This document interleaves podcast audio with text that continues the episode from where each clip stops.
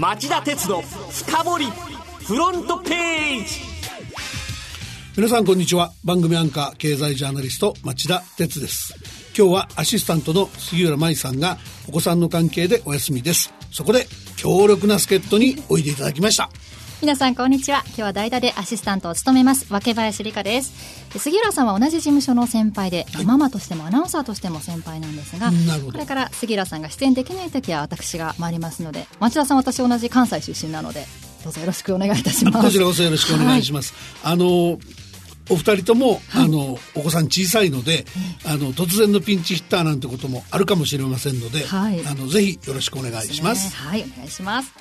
さあ早速ですが町田さん。イギリスの科学雑誌「ネイチャーが今年科学分野で話題になった10人を発表しましたが日本からは小惑星探査機はやぶさ2のミッションマネージャーを務める JAXA 宇宙航空研究開発機構の吉川誠准教授が選ばれました。ノーベル賞の本庄先生に続いて嬉しいニュースとなりましたね。そうですね。はやぶさ2は2014年に打ち上げられ今年6月に目的の小惑星リュウグウに到着、はい、で吉川さんはこの計画に10年以上前から関わってきました。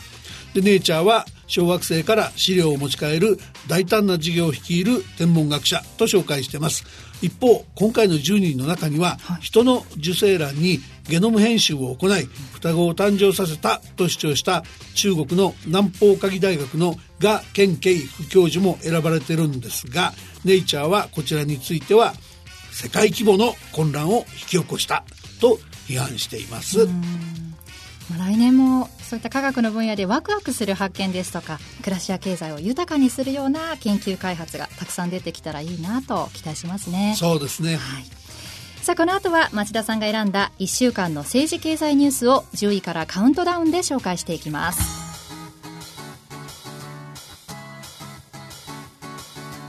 町田鉄の深掘りフロントページまずは今週10位のニュースからです。COP24 パリ協定の実施ルールを採択。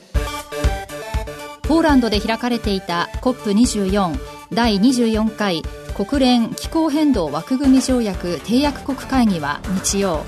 地球温暖化対策の国際的な枠組みパリ協定の実施ルールを採択して閉幕しました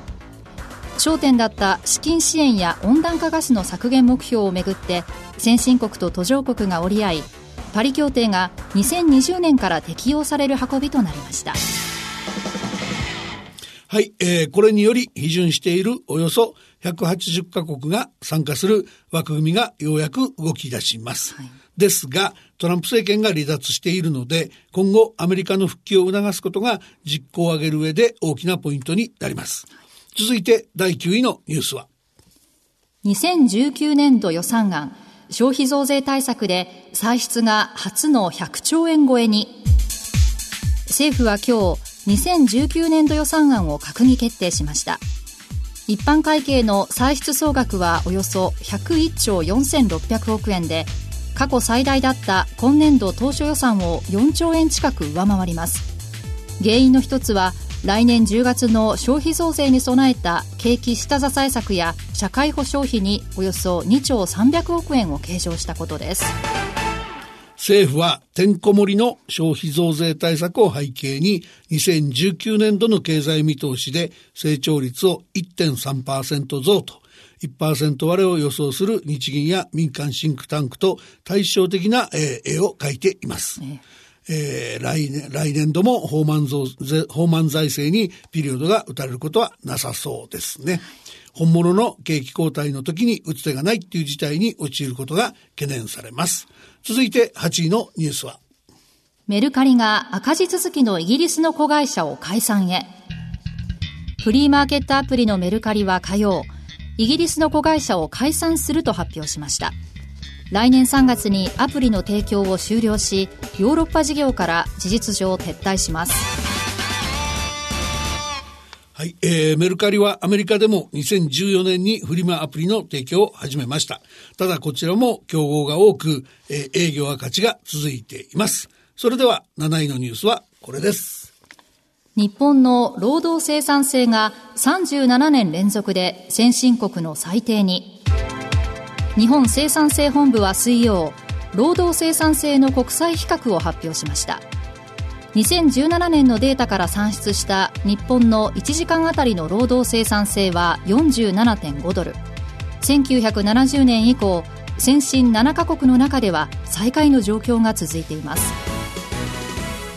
日本生産性本部は機械化や AI の活用などを日本の企業が進めていくことが生産性の向上につながると指摘してるんですが、えー、機械や AI を配置する部署にいた人を別の付加価値の高い仕事に配置転換しないと生産性は向上しません。うん、これ意外と経営者ができてないポイントなんです。はい、続いて6位のニュースは東京地検ゴーン前会長を特別背任容疑で再逮捕。東京地検特捜部は今日、日産自動車前会長のカルロス・ゴーン容疑者が自身や第三者の利益を図って日産に損害を与えていたとして会社法違反の特別背任容疑で再逮捕しました自身の資産管理会社の損失を日産に付け替えたほか多額の資金を第三者に流出させた疑いがあるとしていますゴーン容疑者の弁護人は今日にも保釈を請求するとみられていたんですが、はい、えー、新たな容疑での、えー、逮捕によりゴーン容疑者が近く保釈される可能性はなくなりました。それでは5位のニュースは。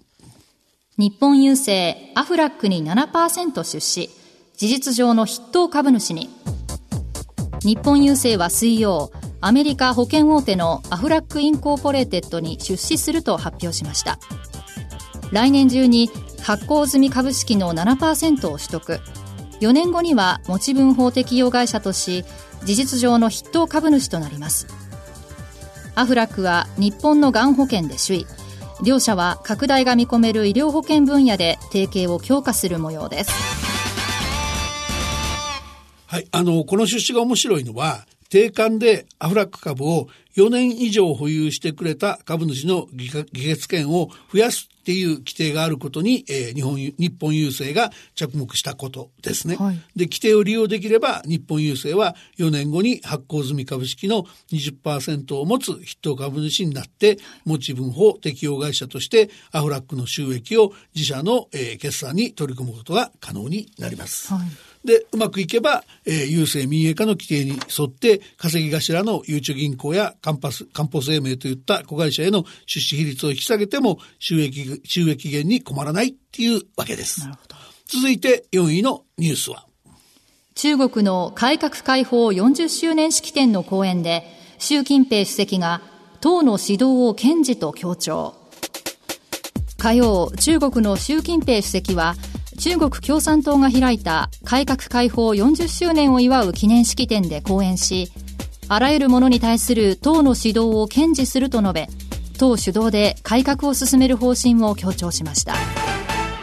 改革開放は文化大革命で疲弊した中国を立て直すため、鄧小平氏が進めたえー、政策です。はい、で、GDP を、えー、過去40年間で220倍にすると驚異的な成功を収めたんですけども、その秘訣は国家統制を緩めて市場機能を活用したことでした。それなのに習近平主席はその現実を無視する姿勢をとっています。えまずは10位から4位までのニュースをお送りしました。町田鉄の深掘りフロントページ。第3位のニュースはこれです。FRB が3ヶ月ぶりの利上げ。日米の株式相場は連日で年初来安値を更新。FRB アメリカ連邦準備理事会は水曜の FOMC 連邦公開市場委員会で3ヶ月ぶりの利上げを決めました利上げ幅は0.25%で政策金利は2.5%に近づきました先行きの利上げシナリオも公表し来年は従来の3回から2回にペースダウンする方針も明らかにしました。しかし市場の動揺は抑えられず日米の株価は連日で年初来安値を記録しました。さて、このニュースの注目ポイントですが、どこでしょうか？それはやっぱり今後の利上げペースでしょうね。はい。3ヶ月前に年3回としていた来年の利上げ回数を2回に減らしました。はい、今年の年4回に比べると大幅なペースダウンです。はい、で、背景にはアメリカの景気の下振れ懸念の強まりがあります。で、FRB は予定通り今回の利上げを断行し、えー、中央銀行としての独立性を、えー、守る一方で、必要に利上げに反対していたトランプ大統領との決定的な対立も回避しました。まあ、対して日本の金利はどうなったんでしょうか？えー、っと、日銀は木曜日の金融政策決定会合で緩和政策の維持を決めました。えーただまあ動揺しちゃったのは日米のマーケットの方ですよね。はいうん、水曜日のニューヨーク市場でダウ工業株30種平均がおよそ1年1ヶ月ぶりの安値をつけたのに続き、えー、昨日の東京市場では日経平均株価がおよそ1年3ヶ月ぶりの低水準になりました。はい、で、木曜日のニューヨーク、えー、今日の東京も大幅安になっており、かなり調整局面が長引く可能性が出てきた感じがします。うんそれでは2位のニュースはこれです。安倍政権がアメリカ EU との間でデータ流通圏の構築を目指す。政府は水曜に開かれた IT 総合戦略本部の会議でアメリカや EU ヨーロッパ連合との間でデータ流通圏の構築を目指す方針を決めました相互の成長につなげるとともに IT 企業に対する規制も強化する方針です IT 総合戦略本部の会議では、安倍総理が日本主導で開かれた国際データ流通権を世界で広げていく、連携を進めてほしいと述べ、世耕経済産業大臣に検討を指示したんですが、このデータ流通権、どういった構想なんでしょうか？あの、あらゆるものがネットにつながる IoT 時代は、個人や企業の様々なデータを、あの、つながっているものをうまく活用できれば、新たな成長が見込めます。はい、だけど、その一方で、それが流出しちゃうと、国や企業、個人が大きな打撃を受けるリスクがありますよね。はい、そこで、まずそのアメリカとか EU とか、えー、情報の安全性確保に関して比較的信頼できる相手との間でデータ流通の垣根を低くして相互に域内企業の産業育成を促そうっていうのがデータ流通権今回の構想ですよね。でも言い換えれば中国やロシア、アラブ諸国には出さないよってことになります。まあ、その構想によるリスクっていうのはないんでしょうか？いや、もちろんありまして、はい、そのデータ関連企業が力を持ちすぎれば競争を阻害しかねません。はい、えー、このため、そのアメリカの GAFA、Google、Apple、Facebook、Amazon.com なんかに対しては、えー、独禁法で、えー、規制する方針も明らかにしてます。はい、で、その一方で、データ経済の覇権をめぐって、あの、米中二大大国の対立は先鋭化してます。欧米や、えー、日本では安全保障上の懸念から中国の通信機器大手のファーウェイ製品を締め出す動きが広がってますよね。で、さらに、えー、アメリカのローゼンスタイン司法副長官が、えー、昨日木曜日、中国政府が関わるハッカー集団が主導したサーバー攻撃で、えー、日本を含む12カ国の航空や自動車、えー、金融機関など幅広い業界から機密情報、機密情報や先端技術を盗み出していたっていう発表をしています。はい、ほんで、同じ、えー、木曜日ですけども、イギリス政府も中国の同じ集団が欧米やアジア諸国にサイバー攻撃を仕掛けたとそれぞれ発表してます。こうしたその事態が続く中ですから、政府としては、まずは信頼できそうな日米欧の三極の結束を維持したいと、それ以外の選択肢がなかったということだと思います。なるほど。それでは今週1位のニュースはこれです。水曜、ソフトバンクが上場。終値が公開価格を15%下回る。ソフトバンクグループの通信子会社ソフトバンクが水曜、東京証券取引所に株式を上場。終値が1282円と公開価格を15%も下回りこの日の最低水準で取引を終える安値引けになりました。注目を集めた大型上場は時価総額で国内10位の大型株誕生となったものの多くの株主が取引初日から多額の損失を抱える波乱の船出となりました。さあこのニュース増田さんどう見ましたか？あのやっぱりその責任問われるのは少しでも多く資金を調達してファンドビジネスに投入するっていう親会社のソフトバンクグループの姿勢と、はい、それを諌められなかった主幹事野村証券なんでしょうね。えー、あのソフトバンクグループはこれまで保有していたソフトバンク株の4割弱を国内で過去最大のおよそ2兆6000億円で投資家に売り出しました。はい、で、結果としてソフトバンクの広報によると、延べ90万人の、えー、新しい株主が誕生したっていうんですが、そうした株主が損失を抱えるスタートになったわけですよね。で、いきなり損切りした人も多いと言われています。はい、で、懸念されていた親会社の利益を優先する結果、子会社の株主の利益が損なわれるっていう親子上場の問題があったんですけども、それが早くも現実化する事態を招いちゃった。で、そもそもスマホの普及に支えられて、携帯電話ビジネスが急成長するっていうのはもうピークアウト感が強いですよね。はい、で、加えてその楽天による新規参入で競争が激化するだけじゃなく、えー、安倍政権の、えー、値下げ要求もあったわけですから、強気の値決めをするっていうのはちょっと無理があったんじゃないでしょうか。う他に考えられる懸念材料って何でしょうか？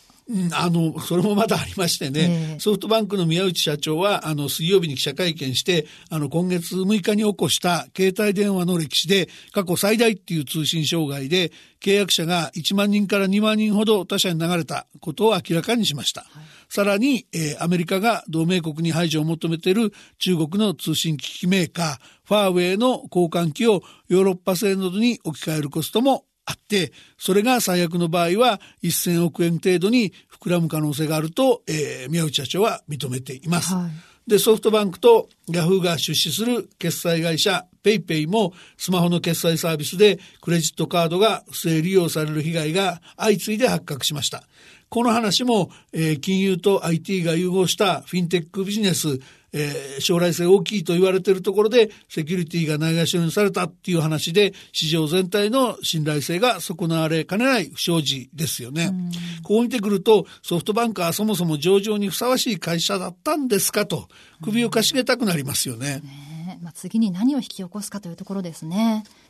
あの、懸念材料に押されてソフトバンク株の低迷が続くようならば、他の銘柄の株式上場が難しくなる。まあ、IPO 市場に障害が出たりですね、はい、株式相場全体が元気を失ったりする恐れもありますので、えー、ソフトバンクグループと野村証券には大いに反省してほしいなと思います。はい。以上、町田さんが選んだ10のニュースカウントダウンで紹介しました。さあ、今晩11時からの町田町田鉄の深掘り、どういった内容でしょうか？はい、あの、安倍政権が火曜日に閣議決定した防衛計画の対抗と、えー、中期防衛力整備計画で宇宙やサイバー電磁波を扱う電子戦電子戦の能力強化なんかが入っていますので、はい、えー、今夜は空母宇宙サイバー防衛対抗と中期防の革新はと題して防衛体制の新たな潮流とコストを検証してみたいと思います。はい、それでは今晩再びお耳にかかりましょう。さよなら